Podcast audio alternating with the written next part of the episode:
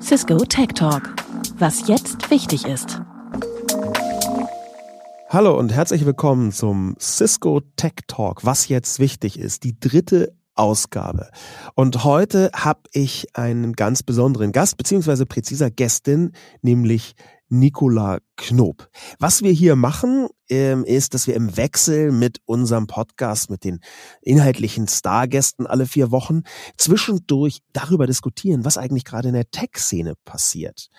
Ähm, das ist tatsächlich ganz interessant, weil nicht nur gerade sehr viel passiert in alle möglichen Richtungen, sondern auch, weil man dafür ein gutes Gefühl bekommt, welche Richtung die ganze Szene im Moment denkt. Aber erstmal, hallo Nicola, stell dich doch mal vor. Absolut. Hallo Sascha. Ja, vielen Dank, dass ich da sein darf. Ähm, ich bin verantwortlich für den Bereich Small und Medium Business, also kleine und mittelständische Unternehmen in Deutschland und äh, verantworte da den Vertrieb. Wir machen hier wie immer einen kurzen Überblick am Anfang, worüber wir heute diskutieren. Den Überblick hören wir jetzt. Heute diskutieren Nicola und Sascha den Stand der Cybersecurity anhand des soeben veröffentlichten Cisco Cybersecurity Readiness Index 2023 mit dem Schwerpunkt auf deutsche Unternehmen und Institutionen. Und da ist vorsichtig gesagt noch Luft nach oben. Das neue Großthema künstliche Intelligenz ist auch wieder mit dabei, aber diesmal mit dem Fokus auf Startups und das gerade entstehende Ökosystem der künstlichen Intelligenz. Nicola, so ganz abseits von den Themen, die wir heute tiefer besprechen, hast du irgendwas in der Tech-Szene in den letzten Wochen und Monaten gehört, was dich so umgetrieben hat oder dich amüsiert hat? Also ich glaube, das häufigste Wort, was ich in den letzten Wochen gehört habe, ist äh, ChatGPT. Ja. Ähm, und muss tatsächlich sagen, dass das also relativ lange es geschafft hat, an mir vorbeizugehen und mich immer gefragt habe, wovon also auch äh, unsere Kollegin die Liz Santoni, die ist halt mega begeistert ja, und erzählt, glaube ich, also im Moment in jedem Auftritt. Uh, I love ChatGPT und ich immer erst gedacht habe, Huch, Bildungslücke. Und äh, wenn man dann also anfängt, sich damit zu beschäftigen, dann wird es ja gleich äh, doch extrem verrückt. Ja, das ist auch so ein, so ein Bereich, der mir aufgefallen ist, wie künstliche Intelligenz, jetzt speziell ChatGPT. Wir haben hier auch darüber schon geredet, mehrfach im Podcast. Wir hatten Richard Socher hier, so der wurde von der Zeit als das deutsche Wunderkind der künstlichen Intelligenz betitelt. Ähm, da haben wir immer wieder darüber geredet, dass das schon eine derartige Veränderung ist, der nicht nur der Tech-Landschaft, sondern über die Tech-Landschaft dann eigentlich der ganzen Welt, dass wir deswegen ja auch heute genau dieses Thema mit ausgewählt haben, aber eben nur mit. Und deswegen würde ich anfangen damit, den Cyber Security Readiness Index 2023, den macht Cisco jedes Jahr, ähm, aber diesen Readiness Index noch mal ein bisschen aufs Korn zu nehmen und zu diskutieren. Die harten Fakten Deutsche Firmen sind weltweit nur Mittelmaß, was die Vorbereitung gegen digitale Angriffe angeht. Nur 11 Prozent der Unternehmen sind bestmöglich geschützt. Dabei hat offenbar mehr als die Hälfte der Unternehmen bereits Cyberangriffe erdulden müssen und bei jedem zweiten Fall entstand ein Schaden von über 300.000 Dollar. Ja, also ich muss tatsächlich sagen, ich war gar nicht so total überrascht. Also Deutschland ist Mittelmaß klingt ja erstmal gar nicht so gut. Auf der anderen Seite im Vergleich von 27 Ländern ähm, soweit erstmal okay. Also richtig ja. spannend wird's, wenn äh, man reinguckt äh, in die Details. Ja, also das geht mir ganz ehrlich, ähm, tatsächlich, wenn man so Digitalisierung in Deutschland länger verfolgt, das ist ja auch kein wirkliches Geheimnis, dann ist man manchmal über Mittelmaß schon froh. Ne? Mittelmaß heißt ja zu, immerhin so, go with the flow, wir kommen so halb durch und es ist halt nicht so der letzte Platz oder der vorletzte Platz zusammen mit Österreich oder so. Das hört man eben auch leider im digitalen Kontext häufig. Ja, also der Gedanke, der mir tatsächlich dazu kam, war, es ist so ein bisschen wie mit, mit Autobahn. Ne? Also ja. Autobahnen in Deutschland ist ja wirklich ein Katastrophenthema. Auf der anderen Seite ähm, wenn man überlegt, wie lange wir dieses System schon haben. Ne? Also wie lange wir also quasi das Konzept Autobahn irgendwie schon haben im Vergleich zu vielen anderen Ländern, dann bauen wir halt darauf auf. Und das ist also immer so ein bisschen ähm, mein Beispiel, womit ich mich dann hinterher so ein bisschen besser fühle. Ne? Heißt halt auch gleich, wir haben ziemlich früh angefangen. Tatsächlich, dieses frühe Anfangen ähm, ist kein Problem, das wir im Cybersecurity-Kontext so umfassend haben in Deutschland. Ähm, irgendwann ist es nämlich so gekommen, dass Menschen festgestellt haben, ich glaube, es war während der Pandemie, huch, das ist ja vielleicht doch ganz interessant, mal von zu Hause aus zu arbeiten. Ja, quasi Hybrid Work äh, ist über Nacht durch die Pandemie zu einem Riesenthema geworden. Da hat man dann sehr deutlich gemerkt, dass Deutschland äh, hinterher ist, zumindest was die digitale Infrastruktur anging damals. Hm, aber mit dieser hybriden Welt, und das sagt ja auch der ähm, Cyber Security Readiness Index, diese ganze Untersuchung, ähm, mit der hybriden Welt sind einfach komplett neue Bedrohungen entstanden. Ja, absolut. Also ich meine, wenn nur 11 Prozent unserer deutschen Unternehmen wirklich vorbereitet sind, ja, dann ist die Flanke relativ offen. Ne? Also ich meine, das geht ja schon los, wenn wir uns selber als User anschauen. Ne? Ähm, wir gehen ja nicht nur beruflich, sondern eben auch privat in der Regel mit unseren äh, Endgeräten äh, in die beruflichen Netzwerke. Und das ist also vor allen Dingen ja natürlich auch mit der Situation entstanden über die Pandemie, ne? also zum Thema Hybrid Work. Und ähm, da tun sich enorme Sicherheitslücken auf, schon alleine, weil eben ja auch ich als User die Gefahren in aller Regel überhaupt nicht abschätzen kann. Das führt dazu, dass auch Unternehmen plötzlich betroffen sind, von denen man das nicht so gedacht hätte. Ja? Gerade ziemlich viel besprochen ist ein Ferrari-Hack. Es geht da tatsächlich um die Firma Ferrari ähm, und die scheint Opfer geworden zu sein von der Ransomware. Da haben wir auch schon mal eine Folge drüber gemacht. Ransomware quasi der Standardangriff inzwischen leider, muss man so sagen, dass ähm, Menschen Schwachstellen aufspüren, halbautomatisiert bei Unternehmensnetzwerken dann da Teile von den Daten verschlüsseln und gegen eine Lösegeldzahlung versprechendes Codewort, mit dem man die Entschlüsselung wieder ähm, herstellen kann, ähm, zu verraten. Das ist nicht ganz trivial. Ähm, das ist allerdings etwas, was so halbautomatisiert, wie Sie gesagt, passiert. Da würde man ja eigentlich denken, Ferrari, Hochtechnologieunternehmen, die haben mit Sicherheit Produktionsstraßen, wo die tollsten Systeme laufen, denkt man sich so. Und dann werden die Opfer von so einer Angriffssituation mit Ransomware? Ja, ich glaube, also die Frage ist immer, wo war denn das Loch? Im Sinne, welche Daten sind denn auch rausgegangen? Ne? Also ich habe es auch gelesen und fand es ganz spannend. Also ähm, Ferrari sagt ja, sie haben kein Lösegeld bezahlt und haben also stattdessen ihre äh, Kunden darüber informiert, dass also Daten rausgegangen sind. Und ähm, ich glaube, dass Unternehmen halt immer noch mal einen Unterschied machen ähm, gerade wenn es um die Sicherung und Absicherung von Produktionsstraßen geht. Ähm, äh, wie gut ist also das Netzwerk abgesichert versus ähm, wie gut sind meine Daten abgesichert? Wir hatten ja eine ganze Reihe von Angriffen, die so in der, in der, im Gespräch waren. Ein paar Universitäten hatten tatsächlich Probleme. Und da hätte man auch gedacht, okay, die Bildungslandschaft in Deutschland, gerade die Technologie dort, das ist auch nichts, wo man sagen würde, oh, schade, nur Mittelmaß. Ne? Da gäbe es dann Ranking. Da würde man auch sagen, wow, Mittelmaß. Ähm, und trotzdem schreibt man Universitäten schon eher zu, dass sie eine gewisse Digitalkompetenz mitbringen und eigentlich mitbringen müssten. Und trotzdem gibt es mehrere Unis, die in Deutschland attackiert worden sind. Ja, es ist total beängstigend, oder? Ne? Also ich äh, finde es auch mal so den Moment, wo man drüber nachdenkt. Auf der anderen Seite, wenn wir auf den Report zurückkommen, den Cisco jetzt erstellt hat. Ne? Also wenn ich lese, dass die deutschen Unternehmen und unsere Universitäten gehören ja letztlich auch dazu, also inklusive äh, des gesamten Regierungsapparats, nur zehn Prozent ihre Budgets erhöhen wollen im nächsten Jahr für ähm, erhöhte Security-Investitionen. Da frage ich mich dann manchmal schon? Also zehn Prozent von wenig ist, äh, also oder zehn Prozent mehr von wenig ist halt immer irgendwie noch wenig gefühlt. Ja. Oder? Ja, das, das ist, ich habe von einem, ich glaube, den Namen darf ich gar nicht verraten, aber ich habe mal länger gesprochen mit dem CTO bzw. IT-Leiter. Ich würde sogar sagen, der hieß noch EDV-Leiter. Also äh, der Titel sagt ja denn relativ viel, aber mit dieser Person von einem großen Klinikum. Ja, und der hat gesagt, dass er von diesem großen Klinikum nur ein Prozent des Budgets für IT verwendet wird. Und da geht es noch nicht mal um IT-Sicherheit, sondern IT insgesamt. Schrecklich, ne? Und da, da dachte ich, was, in welchem Jahrhundert genau führen wir die gerade diese Unterhaltung? Ja? Und äh, das ist ja jetzt aber nicht der einzige Punkt, den wir verbessern müssen. Was müssen wir denn jetzt in, in Sachen Cybersecurity, auch wenn wir uns auf den, die Readiness beziehen, im Readiness Index, was müssen wir denn auf die Cybersecurity bezogen in Deutschland verbessern? Was wäre da deine Einschätzung? Ja, also letztendlich, wenn wir auf früher gucken, dann war es total ausreichend, das Netzwerk abzusichern. Also, und ich glaube, das ist auch so die Situation, mit der ähm, die, die meisten von uns in Anführungsstrichen groß geworden sind, also so im Beruf eingestiegen sind. Da hatte man, wie du sagst, ich musste gerade lachen beim Thema EDV-Leiter. Ähm, da äh, hatte man irgendwo einen Serverraum und da durfte irgendwie keiner rein.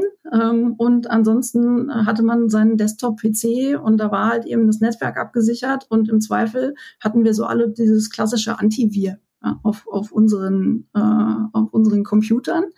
Und ähm, heute ist das halt alles anders. Und wenn wir halt da drauf gucken, dann haben wir ähm, eigentlich vier Bereiche, die wir heute absichern müssen, äh, außer dem Netzwerk. Und da haben wir also zum einen mal den User und ich glaube, das äh, ergibt sich relativ schnell von selbst, haben wir eben auch schon angesprochen, dass wir da auf ähm, äh, Endgeräte schauen, beziehungsweise eben, wie wähle ich mich denn eigentlich äh, und als wer, ganz wichtig, ins ähm, Unternehmensnetzwerk ein.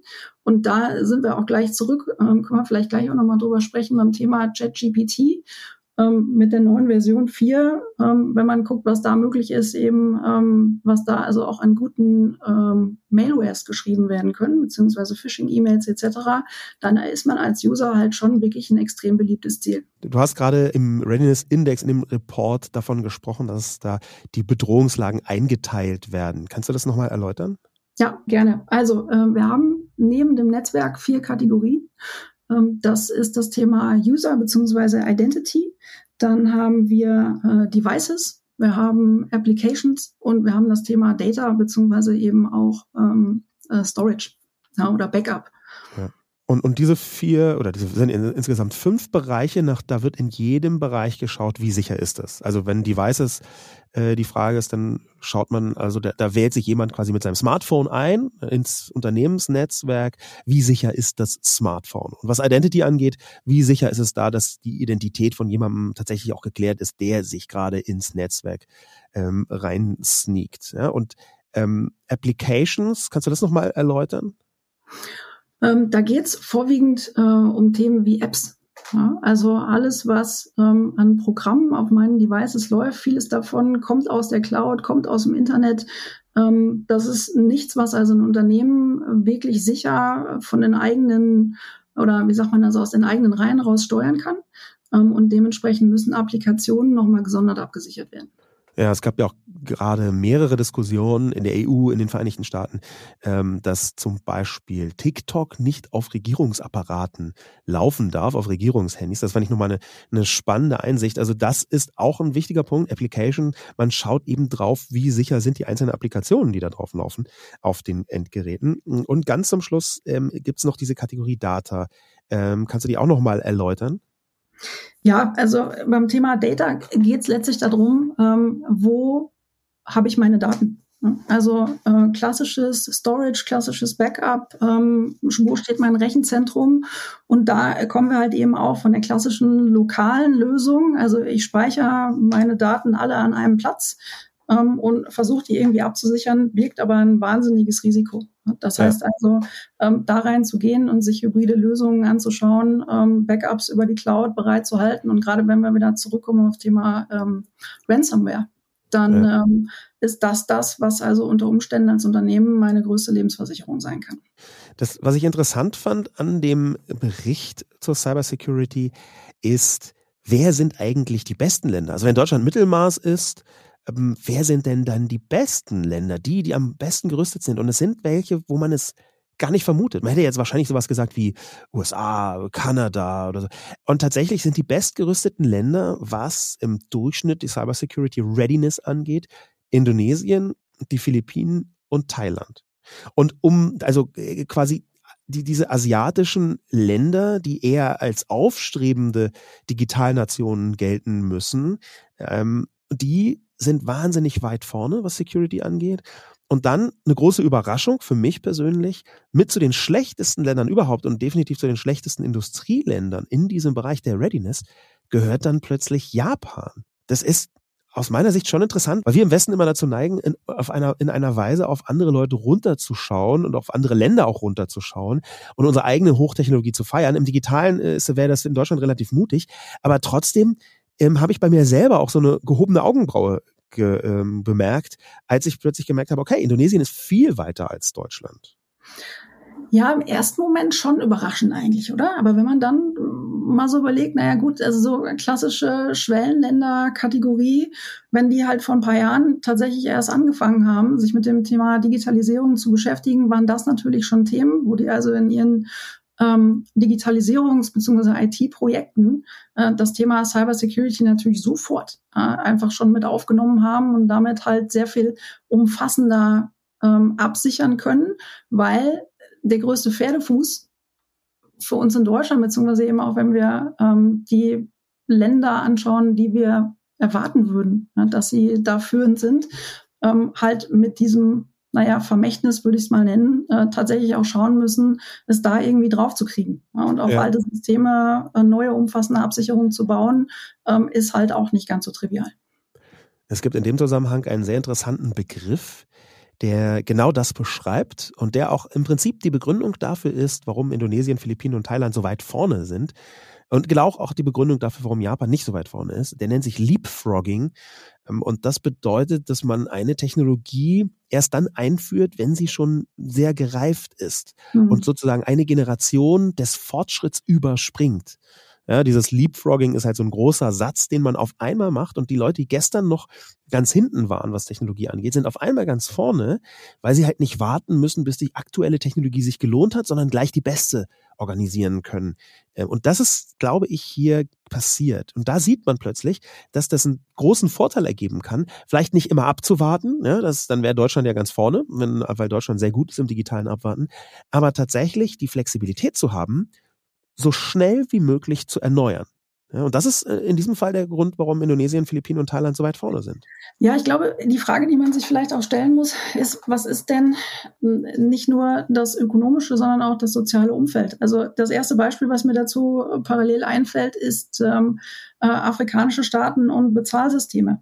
Also äh, viel Fläche, Handybezahlsysteme haben sich da also sprunghaft durchgesetzt äh, in jeglicher Couleur, ähm, was im Westen wahnsinnig schwierig war, ähm, weil halt eben die Allverfügbarkeit von Bargeldautomaten ja gar nicht äh, der Fall war. Das heißt also, äh, über Handy und Handynetze ähm, war da auf mal ähm, der Zahlungsverkehr sehr viel einfacher.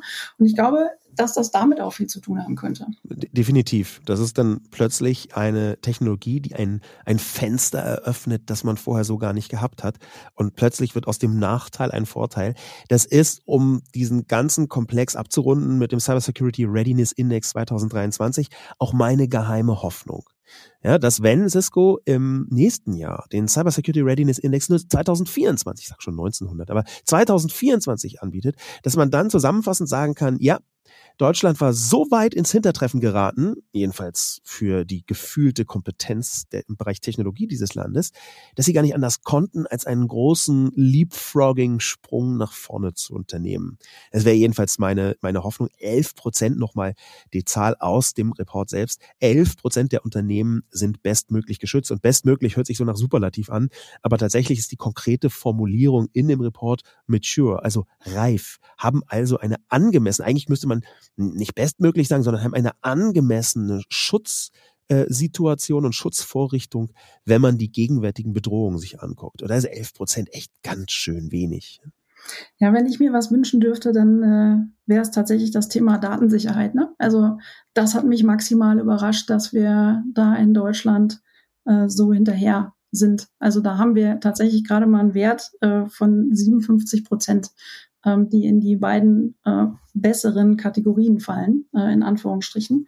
Und äh, da fällt mir mal so ein, ich denke, also, ich weiß nicht, wie es dir geht, Sascha, aber das Thema Angst vor Datenverlust, ne? Also mich treibt das um. Ja? Nicht nur beruflich, sondern auch in einem privaten Umfeld, dass unsere Unternehmen da nicht mehr Sorgfalt walten lassen, finde, finde ich überraschend. Also wenn wir da den großen Quantensprung äh, erreichen würden. Und dafür wird es wahrscheinlich nötig sein, ähm, Nicola, dass wir persönlich bei diesen übrig gebliebenen 43 Prozent, wo es halt völlig inakzeptabel ist, die Datensicherheit, bei diesen 43 Prozent der Unternehmen, dass wir einfach da persönlich vorbeigehen. Ich wäre auf jeden Fall dazu bereit. Und gleichzeitig können wir elegant zum zweiten Thema überleiten. Gleichzeitig verändert sich die Bedrohungslage ja und zwar nicht in der Art, dass sie harmloser wird, weil immer wieder neue Technologien eingeführt werden und es ein regelrechter Wettkampf ist von denjenigen, die diese Technologien missbrauchen und denjenigen, die diese Technologien zum Schutz gebrauchen. Und ganz vorne mit dabei in diesen Veränderungen ist da natürlich künstliche Intelligenz. Deswegen wollen wir heute im Cisco Tech Talk eine, eine Betrachtung nicht nur der künstlichen Intelligenz wagen, sondern mal ein bisschen auf die kleineren Unternehmen in diesem Bereich schauen. Es gibt eine unfassbare Vielzahl von sehr interessanten Startups, hm, übrigens auch im, im Sicherheitsbereich, aber natürlich gibt es diese große Vielfalt von interessanten Startups deswegen, weil künstliche Intelligenz schon seit einiger Zeit in aller Munde ist, was auch dazu geführt hat, dass da sehr, sehr viel Geld investiert worden ist. Hören wir erstmal in den Stand, in den aktuellen Stand rein. Künstliche Intelligenz, die interessantesten Startups. Seit der Veröffentlichung von ChatGPT im November 2022 ist weltweit ein unglaublicher KI-Hype entstanden. Sogar in öffentlich-rechtlichen Talkshows wird das Thema umfassend besprochen. Im Fokus stehen aber meist doch wieder nur die ganz, ganz großen Tech-Unternehmen, wie Microsoft mit seiner Beteiligung an OpenAI, Google oder Meta. Dabei passiert etwas abseits, gerade im Startup-Bereich und in der AI-Community, unglaublich viel.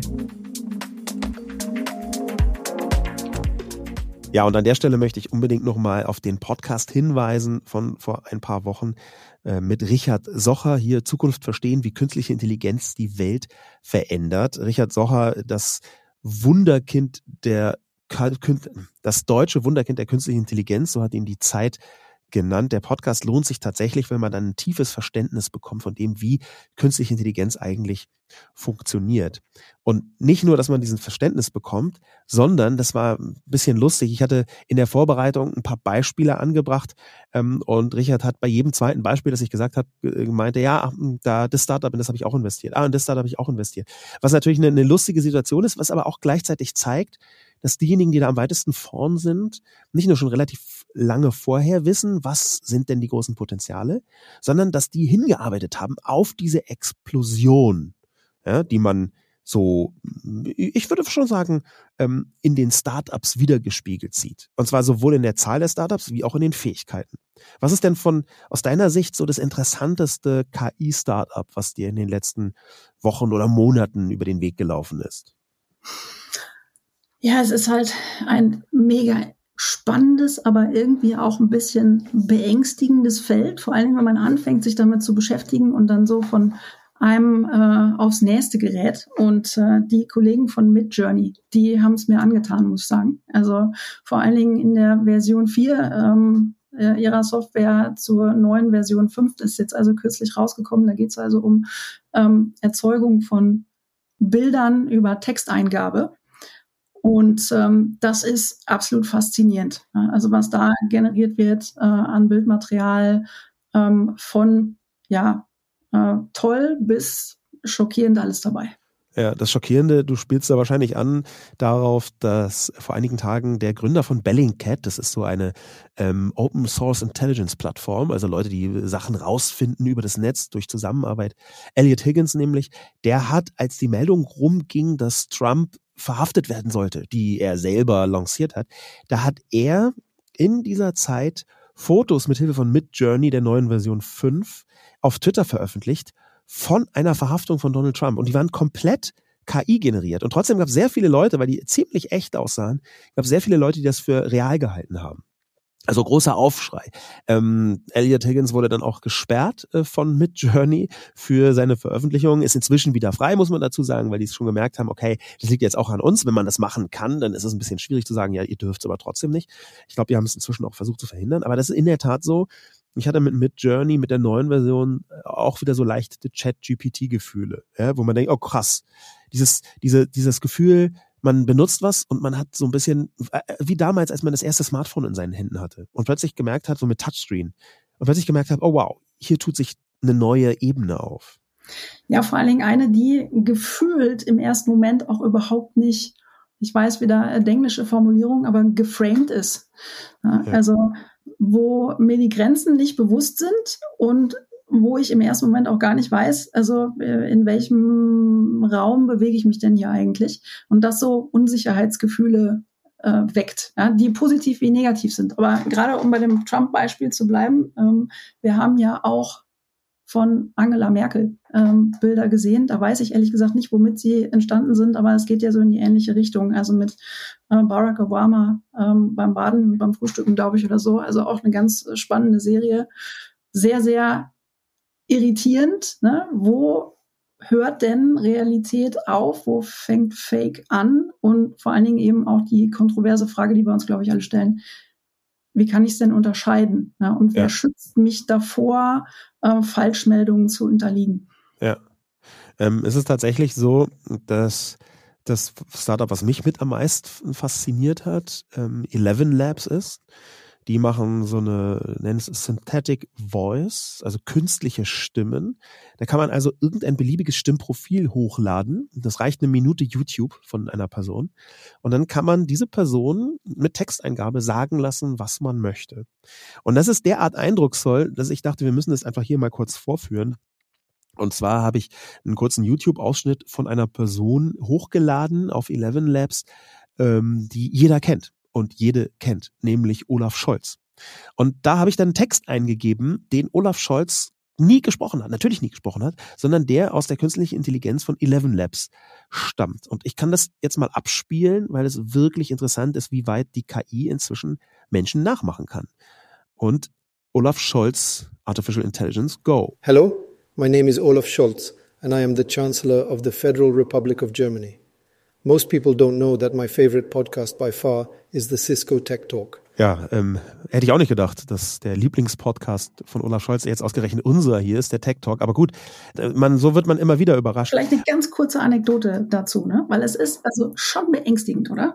Und ich habe die erste Version, die du mir zum Test dafür geschickt hast, tatsächlich den Kontext dazu nicht gelesen, ähm, weil ich also wieder wie üblich versucht habe, vier Sachen gleichzeitig zu machen und habe dann nur die Aufnahme abgespielt, ohne den Kontext zu kennen, dass du das extra aufgenommen hast und war für zwei Sekunden schockiert. Ne? Ich war völlig raus nach dem Motto, was ist denn jetzt hier gerade passiert und musste erst mal lesen, okay. Ne? Also es war nicht Olaf Scholz. Ja. Und äh, war also so ein bisschen so, so ein Test am lebenden Objekt, ähm, was tatsächlich passiert, wenn man äh, nicht weiß, dass es eine gefakte Geschichte ist. Ja. Eine wichtige Eigenschaft von künstlicher Intelligenz, die man in der Diskussion immer mitdenken muss, ist die stetige Verbesserung. Ja, also wir können immer damit rechnen, dass es sich Schritt für Schritt intensiv verbessert. Irgendwann wird die Verbesserung so groß sein, dass man mit den Technologien, die jetzt schon da sind, die einfach ein bisschen besser werden, ähm, in Echtzeit Olaf Scholz nachmachen kann und dann wird auf mein Gesicht so ein Layer draufgelegt. Meine Stimme verwandelt sich in Echtzeit in die von Olaf Scholz und dann kann ich mit jemandem irgendwie Videocall machen ähm, und so tun, als sei ich eine andere Person und zwar inklusive Stimme, direkte Reaktion. Und auf einmal haben wir eine völlig neue Sicherheitsbedrohung. Nämlich, dass einfach der CEO von einem Unternehmen mit einem Videocall bei jemandem anruft und sagt, hey, ich bin der CEO, überweist mir 100.000 äh, Dollar sofort. Solche Mechanismen mitzudenken, auch im Security-Bereich, das ist eben das, was, glaube ich, bei den meisten von uns noch gar nicht auf dem Schirm ist. Ne? Dass wir eine völlig veränderte, du hast vorher von Identity gesprochen, bei der Sicherheit ein sehr, sehr wichtiges Kriterium, deswegen ja auch im ähm, Index mit abgefragt. Und wenn Identity nach der, nach bestem Wissen und Gewissen plötzlich vor mir steht, in Form von einer Person, die mit mir einen Dialog führt, aber sie ist es gar nicht, dann erahnen wir, was da für Sicherheitsrisiken auf uns zukommen können mit künstlicher Intelligenz. Ja, und nicht nur das. Also ich meine, das hat ja rechtliche Fragen, das hat ethische Fragen, das hat also ja eigentlich den ganzen Blumenstrauß äh, an Themen, die sich also durch unsere Gesellschaft ziehen aktuell. Ähm, und ich glaube, deswegen wird es auch so kontrovers äh, überall besprochen und diskutiert. Und ähm, ich mich manchmal frage, also ob wir auch die richtigen Dinge da auswählen, weil es halt ja nicht nur Ängste schüren soll, sondern tatsächlich eben auch die Möglichkeiten aufzuzeigen. Also das, was es uns tatsächlich im, im Alltag weiterhelfen kann und welche Use Cases dahinter stehen.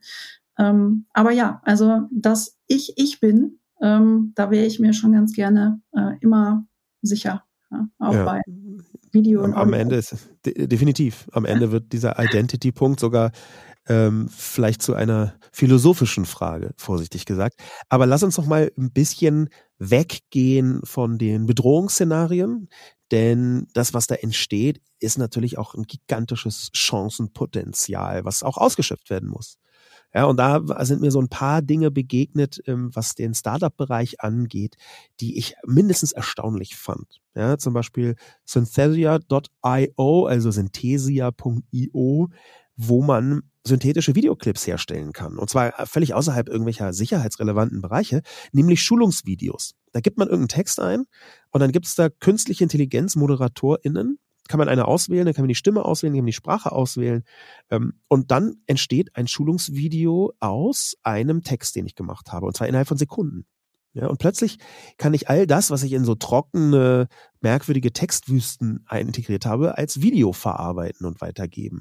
Im Bildungsbereich, Fortbildungsbereich ist natürlich total praktisch, genau so zu arbeiten. Und da wird so klar, wow, wir befinden uns eigentlich am Anfang von so einer Explosion der Veränderung, weil etwa Schulungsvideos, das ist etwas, da würde ich sagen, da kenne ich ein paar Unternehmen, die da richtig intensiv dabei sind, sowas herzustellen. Ja, da sind wir ja fast schon wieder bei den Bedrohungsszenarien. Ne? Also, aber der wirtschaftliche, das ist dann, das ist ja, dann ja, Disruption. Zu, zu, diskutieren, aber tatsächlich, also äh, eine ganze Industrie lebt davon, genau diese Dinge zu erstellen. Und ich glaube, also rein aus der professionellen Perspektive wird es da immer Bedarf geben, äh, die Dinge sehr professionell herzustellen. Aber ähm, bei äh, Synthesia, ich habe es ausprobiert und ähm, bin wirklich innerhalb von wenigen Minuten zu einem sehr respektablen Ergebnis gekommen, was ich ohne weiteres auch so vorzeigen würde. Und äh, das ist natürlich eine enorme Arbeitserleichterung, eine, eine Zeitersparnis, das ist sehr intuitiv zu bedienen.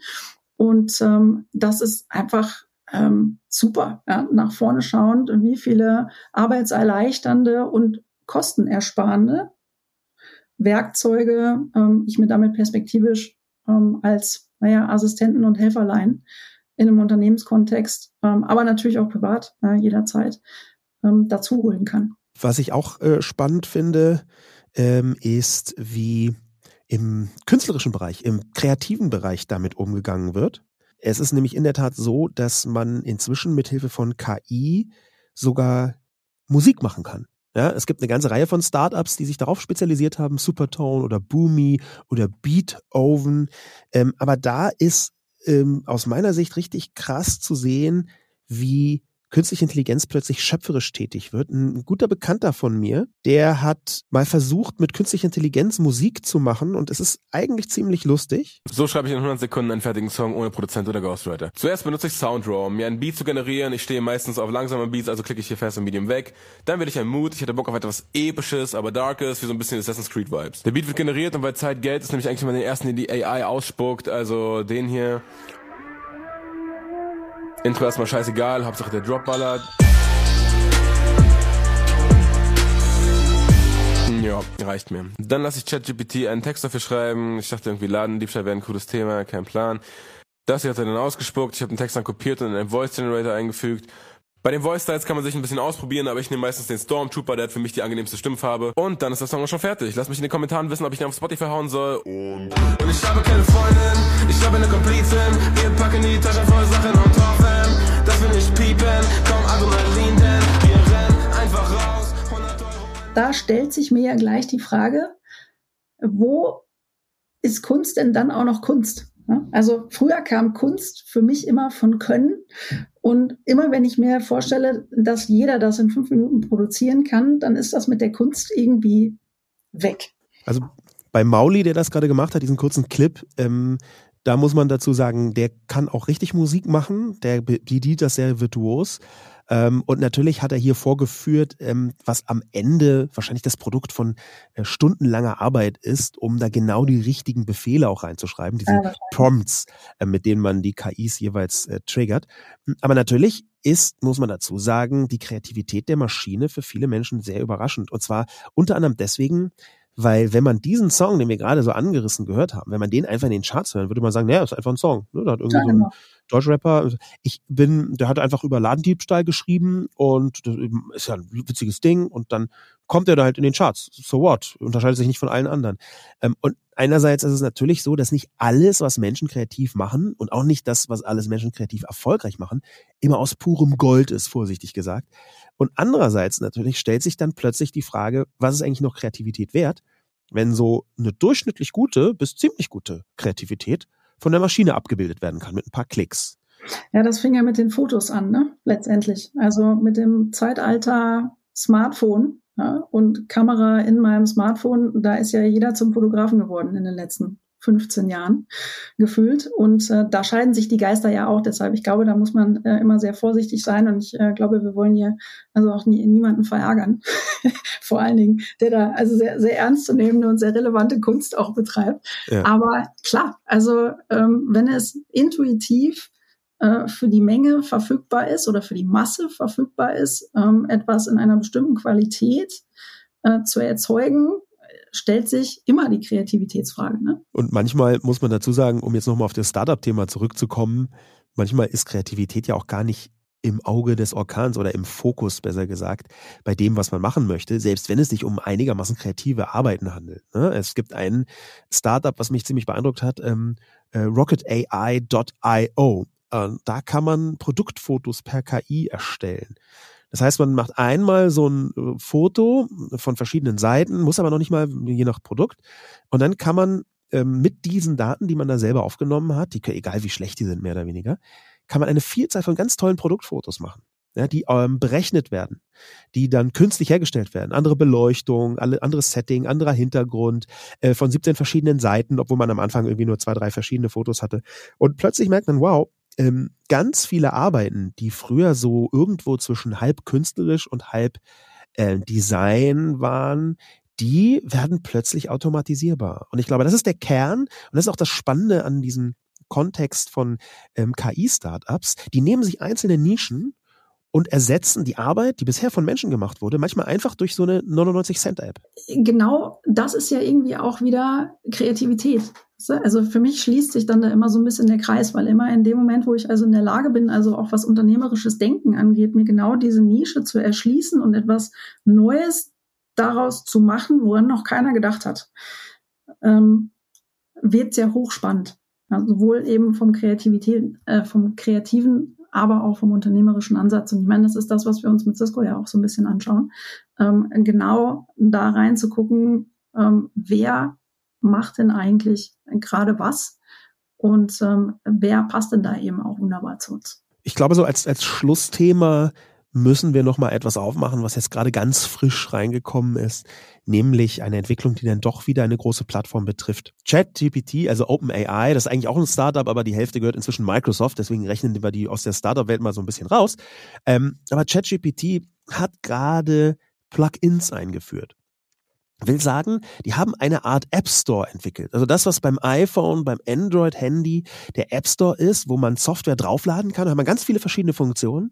Und die meisten von denen haben sich Google und Apple gar nicht träumen lassen, sondern da kamen irgendwelche EntwicklerInnen um die Ecke und haben gesagt, hier, das kann man auch mit dem, äh, äh, mit der, mit dem iPhone machen, das kann man auch mit dem Smartphone machen.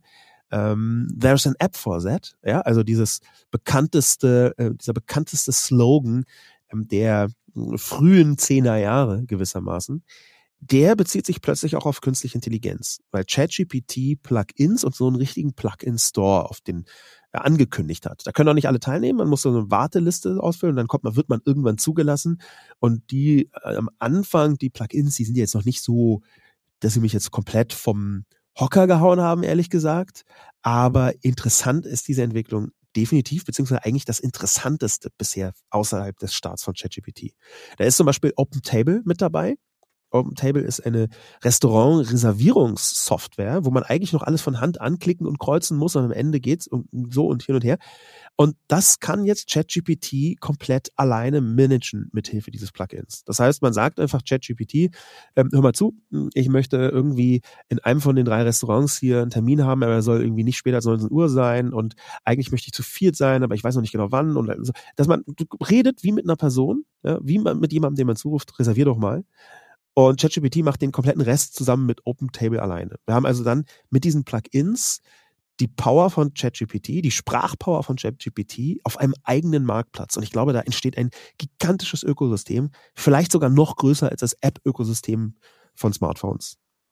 Ja, ich habe das gelesen und was mich tatsächlich an der Liste der ersten, die jetzt da online gehen, am meisten fasziniert hat, war Expedia. Weil ich muss mich ja mal outen. Ne? Also ja. tatsächlich, mir fehlt die Vorstellungskraft, mir wirklich zu überlegen, welche Tragweite das hat. Ja. Und wenn ich dann lese Expedia, okay, buche ich denn dann demnächst meine Reise ausschließlich nur noch über im Prinzip ChatGPT im Hintergrund. Ne? Also ja. wo die Fülle an Daten, auf die dieses Programm zugreifen kann, für mich auswählt, was ist denn hinterher der richtige Urlaub. Also so stelle ich mir das zumindest jetzt gerade vor. Gesehen haben wir das natürlich noch nicht. Nee, gesehen haben wir das noch nicht, aber genau das dürfte in diese Richtung gehen. Ja. Und natürlich sind die Möglichkeiten, wenn man sich vorstellt, wie ChatGPT Sprache versteht, wie das übersetzt wird, im Urlaubskontext. Ähm, also wenn das nur halbwegs so ist, wie ich es mir gerade denke, dann buche ich an, gar nicht mehr anders in Urlaub. Ja, Weil es bei mir, bei mir ist es ganz häufig so, dass ich relativ eingegrenzte Parameter habe, die in diesen komischen Interfaces von diesen vielen Plattformen, wo man irgendwie einen Urlaub bucht, auch total schwer zu bespielen sind. Ich würde dann sowas sagen wie, ja, ich möchte zwischen dem 17. und dem 23. fahren, ähm, kann auch der 18. werden. Aber wenn, dann müsste ich dann einen Tag länger machen und dafür müsste auch der Flug nicht von München gehen, sondern von Frankfurt, weil ich bin vorher, dem, also irgendwie tausend Verkettungen und es soll irgendwie nicht mehr als eine Stunde Fahrt vom Flughafen entfernt sein und gleichzeitig soll es da aber irgendwie ein Spielparadies für Kinder und Kinderbetreuung geben und so weiter und so fort. Und dieses, diesen Wust an Dingen, die man eigentlich da in so eine komische Maske reinpressen wollen würde, die kann man total schnell sagen. Es ist aber wahnsinnig schwer, die in diese Suchmasken mit einzugeben. Und wenn das in Zukunft ChatGPT macht, dann schlage ich drei Kreuze und dann wird die Urlaubsbuchung von einem potenziellen Familienstreitthema. Ja, mich mit meiner Frau schon ein paar Mal ja, ich bin natürlich streiten wir uns nie, aber schon ein paar Mal sind wir in die Diskussion geraten, genau weil wir gemerkt haben, wow, äh, ist es gar nicht so leicht, genau das zu finden, was man möchte das, dann würde ich einfach nur noch damit buchen. Das wäre für mich so ein, vielleicht erwarte ich gerade zu viel, aber es wäre für mich tatsächlich eine Art Offenbarung, wenn das so funktioniert, wie ich mir gerade vorstelle. Ja, ich glaube das auch. Also, weil letztlich ist das so ein ganz plakatives Beispiel dafür, dass wir uns zwar an diese engen Vorschriften von Suchmasken überall gewöhnt haben. Auf der anderen Seite, wir haben in der Realität halt nicht nur mit fünf Suchkriterien, sondern eigentlich eher mit 75 Suchkriterien unterwegs sind, die ja. gerade für so ein Thema Urlaubsbuchung passen müssen. Und wenn ich die also individuell alle loswerden kann, dann führt das unter Umständen auch hinterher dazu, dass ich also nicht 200 Angebote durchsehen muss, sondern vielleicht nur zwei. Also meine Idealvorstellung jetzt. Also ich mag da vielleicht auch völlig falsch liegen, aber das wäre so meine Erwartungshaltung, wenn ich mir was wünschen dürfte. ja, das ist auch meine. Und ich finde es ganz charmant. Wir sind ja jetzt auf der Zielgeraden dieses Cisco Tech Talks. Ähm, ich finde es ganz charmant, dass wir sehr positiv schließen, nachdem unser Beginn mit dem Cyber Security Readiness Index natürlich auch immer eine Bedrohungslage skizziert, nachdem wir dann auch zu äh, Fake News und äh, Deepfakes mit anderen Bedrohungslagen zu tun hat, schließen wir mit einem richtigen Traum nämlich wie bucht man in Zukunft Reisen, indem man einfach mit seinem Agent spricht. Und apropos spricht, natürlich gibt es auch mit dabei ähm, Speak. Das ist auch eins von den Plugins, denn das, was eigentlich mehr oder weniger überfällig ist und was natürlich auch möglich ist, ist so eine Verknüpfung von einer Alexa-artigen Sprachsoftware, mit der man reden kann und ChatGPT. Also auch das kommt in Plugin-Form mit dazu. Ja. Wenn wir schon positiv schließen, was ist denn dein positives Schluss- und Hoffnungswort, dein Schluss- und Hoffnungssatz für die Tech-Diskussion in den nächsten Wochen und Monaten?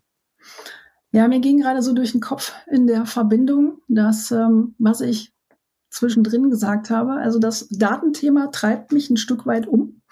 Und ähm, wenn ich mir da was wünschen darf, ähm, alle diese positiven Zukunftsausblicke in der Verbindung mit Technologie, die so sicher zu machen wie nur irgend möglich und dass eben auch bei den Möglichkeiten, die sie uns eröffnet, keine Einfallstore für wie sagt man mal, schlechte Vorsätze da sind. Also der Missbrauch äh, dieser neuen Technologien, äh, erst gar keine Tore, Tore und Fenster zu öffnen. Mit diesem Traum vielleicht irgendwann das Cisco-Plugin für ChatGPT, wo man sagen kann, Cisco, mach mein System sofort total sicher.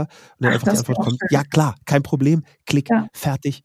Sascha, da wünschen wir uns doch was einfach an äh, die äh, Kollegen aus der Cisco-Technik mit diesem frommen Schlusswunsch, von dem ich aber glaube, dass er definitiv Wahrheit werden wird, schon in allernächster Zeit, hoffe zumindest, mit diesem Schlusswunsch verabschieden wir uns. Vielen Dank, dass du da warst, Nicola. Vielen Dank auch ans Publikum fürs Zuhören.